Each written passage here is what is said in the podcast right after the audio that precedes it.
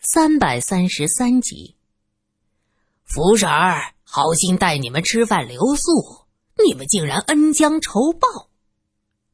一个老头扬了扬手里的草叉子，看情景像是这村子里的头目。果然，福婶一听这话，哭嚎道：“三叔公，救我！我们母子被这几个强盗绑上了。”那三叔公喊道。快放人，否则一把火烧死你们！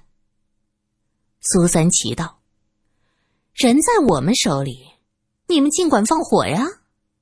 福婶闻言哀求道：“三叔公，我们一直在村子里好好做人，没有对不起村子，你一定要救我们呀！”却见那三叔公大手一挥，玉伟问道：“他要做什么？”怎么有人抱着柴火、稻草过来？罗隐和苏三透过窗子一看，果然那个三叔公正在指挥着人往房子周围堆柴火。他们是真的打算将这里的人都烧死。福婶儿一听这话，浑身抖得像筛糠。这一帮挨千刀的，是想把我们母子三人。也活活烧死呀！原来这些村民见福婶带了青年男女回来，都在暗中盯着，心想只要他将人迷倒，大家就出手，不管男女，抢一个回家再说。可没想到，这伙人进去许久，也不见福婶有动静，又耐不住性子的，就悄悄的跑来看，从窗户看到福婶像是被人制住。两个宝瘫倒在地上，心知不好，村子里的秘密要叫人知道了，于是飞速回去禀告三叔公。众人一听村子的秘密被泄露，纷纷拿着武器赶过来，要将这外来的男男女女全部打死，保住村子的秘密。罗隐打开一个窗户，找了一个好的角度，一枪。打中那个抱着柴火跑在前面的人，那个人仰面倒在地上，脑袋正中间一个血窟窿，抽搐几下就死了。哎，他们有枪！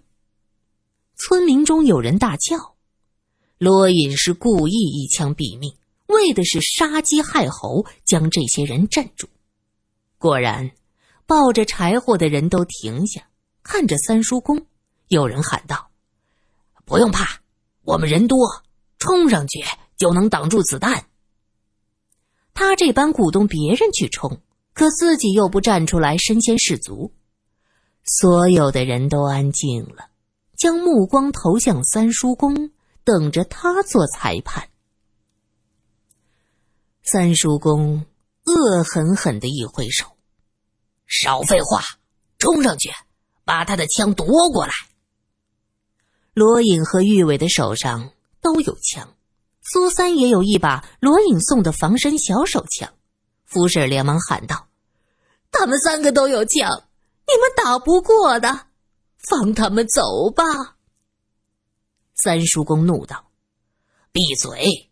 是你惹出这么大的乱子，现在放他们走，等着他们带来警察剿灭我们吗？”三叔公指着福婶家的房子说。看到了没有？那边是花园，只要冲过去，通过花房就能断了他们的后路。你们谁去？谁去？谁敢去？对方可是有枪的。这个村子这些年本来就怪事多多，怪胎多多，健康的年轻男子原本就少，又被这个村子里的蠢婆娘们。当成传宗接代的宝贝，一个个宠上了天。这个村子在大山里，好在风调雨顺，气候好。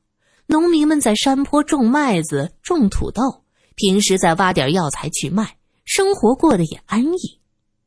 这些健康的青壮年一直被当宝贝一样的护着，不能吃苦，不能遭罪。一听说要去面对有枪的，个个都成了缩头乌龟，你看看我，我看看你，谁都不敢向前。他们平时面对着被拐来的姑娘，一个个如同凶神恶煞；可是当面对一个或几个手里有枪的男人，就彻底歇菜了。三叔公吆喝了半天，愣是没有一个人敢上前。他恼了，指着几个歪瓜裂枣的男人吼道：“你们还是不是男人？就知道在自家炕头上使劲儿，指望你们传宗接代？你们还有种吗？”一个年轻人嘿嘿一笑，擦去即将流到嘴边的鼻涕。三叔公，我们还要留着力气。在自己女人身上使。再说了，人家可是有枪的，我们有没有种，女人们才知道。你是男人，你上啊！对哦，再说了，咱们村缺少的就是身体没毛病、脑子也没毛病的年轻人。什么能比传宗接代更重要呢？哎，倒是三叔公，你们这些老家伙。反正也不能再有香火了，还是你们上。死了，我们给你们立碑立牌坊；伤了，我们给你看病。呃，对对对，大毛说的对，我负责给你们挖药。就是啊，这事儿啊，怪福婶儿想个儿媳妇想疯了，不管不顾的。那些人哪是咱们惹得起的？这依我说呀。不如好好的给人赔个不是，送出去得了。几个身体看着还算强壮的年轻人也跟着喊道：“三叔公被这些不孝子孙气的简直要晕过去！这都什么东西呀？可怜的村子就指望这些没血性、没担当的人来传宗接代，这才叫一代不如一代呢！”几个年轻人嘻嘻哈哈的往家里走去，还有几个抱着胳膊在一边观望。剩下几个年纪大的，索性也劝说三叔公：“要他们走了又怎么样？他就算到警察局告咱，咱也不怕呀。咱这山高皇帝远的，当初日本人都没得过来，怕他个鸟！”三叔公大怒：“这些人是开车来的，车你们知道吗？非富即贵。阿福家的头发长见识短，这事儿一旦做了，就必须得做到底，否则咱们整个村子都得被拖累。”三叔公的话吓唬住几个人，这村子生活安逸，又有女人捧着。谁都害怕离开村子，可怎么活呀？这时，一个女人的声音响起：“我去。”众人回头一看，是个矮胖女人。这女人蓬头垢面，满脸木然，正是苏三他们进村时遇见的那个阿贵家的。你去，你是能打呀，还是能拼啊？三叔公捏着胡子问：“我可以骗他们出来，就说咱村的人害怕了，把他们骗出来，你们再趁他们不注意，把他们打倒不就行了？”阿贵家的看着周围，眼睛中闪过几丝活泛。他男人阿贵是个天聋地哑，一口大黄牙，在家里什么都不做。种土豆都嫌累，因为是三叔公的亲侄子，这才将从福婶家抢来的女人分给了他。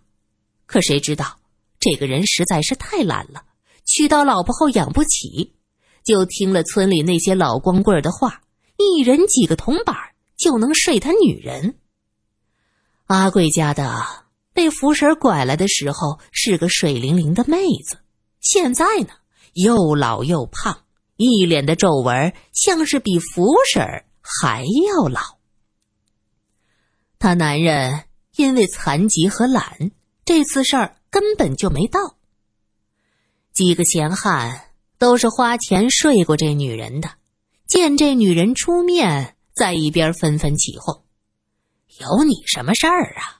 你以为人家省城来的客人能和你睡呀？赶紧滚一边去！”阿贵家的看着三叔公：“我是村里的人儿，这事儿既然男人们都不出面，就我们几个女人去呗。”三叔公，你还信不过我呀？他指着身后站着的几个女人，这几个女人和他一样的苍老，有的被打的腿已经瘸了，身子歪歪斜斜的站着。三叔公心想，也没别的办法。村里男人不争气，一个立得起来的都没有。往常在家，大婆娘个顶个是把好手，真到了紧要关头，是一个也指不上。他点了点头说：“阿贵家的，你和二柱家的先进去，把人好说好商量的劝出来。”阿贵家的扯着一个蓬头垢面的女人一起往屋子门前走。边走边说：“贵客嘞，我们是俩女人，啥本事没有，可甭开枪啊！”福婶在里边说道：“是阿贵家的和二柱家的。”他说到这儿，神色一暗，咬牙切齿：“都是我当初拐来被抢走的。”苏三听到这话，看了看罗隐。对他招了一下手，罗隐附耳过来，苏三在他耳边小声的说道：“这两个女人，既然是被福婶拐来的，怎么会跑来做说客？”罗隐说道：“也许和这个福婶一样，被这村人洗了脑，也认为他们这个村子做的都是对的。”苏三摇了摇头：“不对。”那个黑胖的女人，在我们进村时跟我说过一些难听话，我当时很生气。可是现在想起来，她是在提醒我们，只是我们那会儿没当回事儿。那就见机行事，看看他什么打算。期间，玉伟一直用枪对着福婶神情紧张的望着窗外。在福婶的心里。地上躺的两个宝贝是他的命根子，现在就是让他跑，他也不会跑。阿贵家的走进来，看到福婶嘿嘿笑了几声，露出黑漆漆的牙齿。苏三上前，热情的拉着他的手说：“姐姐，你受苦了。”阿贵家的则说：“受苦，老娘快活着呢。”夜夜洞房换新人儿，要多快活有多快活，还得感谢福婶儿当年把我带到这儿来。话说的这么直白，苏三一愣，这时他发现阿贵家的用手轻轻掐他一下，苏三急忙调整了一个姿势，用身体挡住福婶的视线。阿贵家的看着苏三，用极小的声音说。妹子，我们受够了，我们和你们一起同这些人拼了。这里都不是好人，是魔鬼、恶鬼。姐姐，你想好了？想好了，不拼是真的没有活路了。我们自己不敢，现在有你们，有枪，还怕什么？左右都是个死，不如拼一把。阿贵家的提高了声音。我家三叔知道错了，都是福婶搞的鬼。其实我们这个村子好的很，我就是福婶介绍自愿嫁过来的。听他说到自愿嫁过来，福婶低下头去。大妹子，三叔要和你们赔礼，开祠堂收拾福婶呢。你们也别枪啊炮啊的吓唬咱们，咱们这村子淳朴着嘞。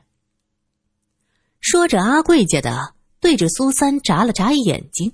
苏三会意，亲热的问道：“姐姐，你的意思是，福婶骗我们？”“哎对对对，这老货，他男人死了他就疯了，整天胡言乱语，像男人像疯魔了。大妹子，你可甭信他，能相信他吗？”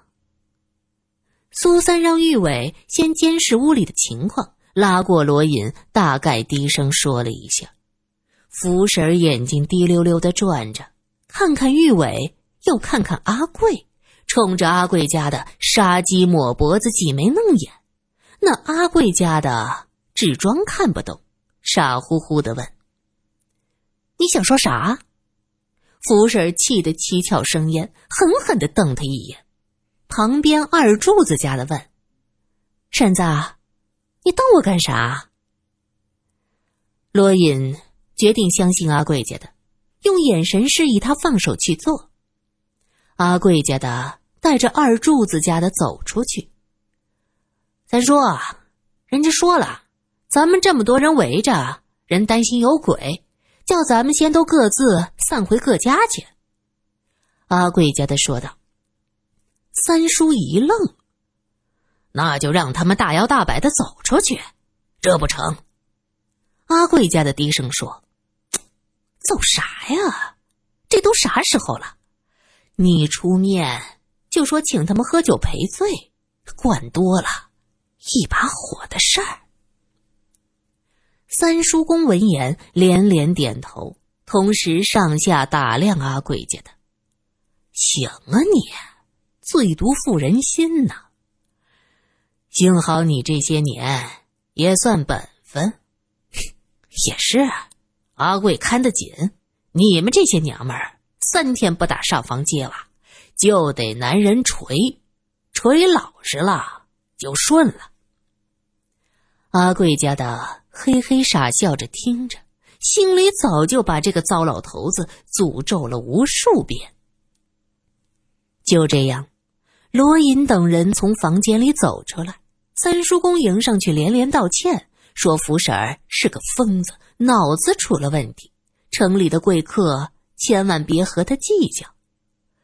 他这女人呐，从他男人死了，脑子就出问题，总说胡话。他说的话你们可别当真呐，这女人就是个疯婆子。三叔公笑眯眯的跟着罗隐解释。那么他说的都是疯话了？玉伟在一边插嘴：“啊，对对对。”都是疯话，疯的不能再疯了。